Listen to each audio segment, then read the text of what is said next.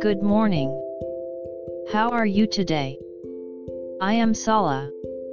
Let's start today's Bible. Today's Bible verse is Hebrews 6 colon 6. I'll read.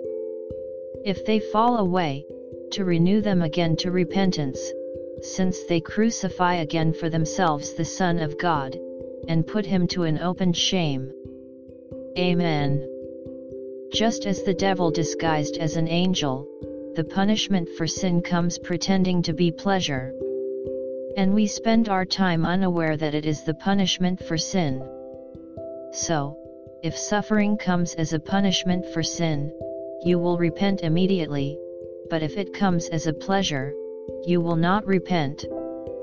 Be careful of the lust of the flesh, the lust of the eyes, and the pride of life. May we know the will of the Lord deeply today as well. God bless you. See you tomorrow.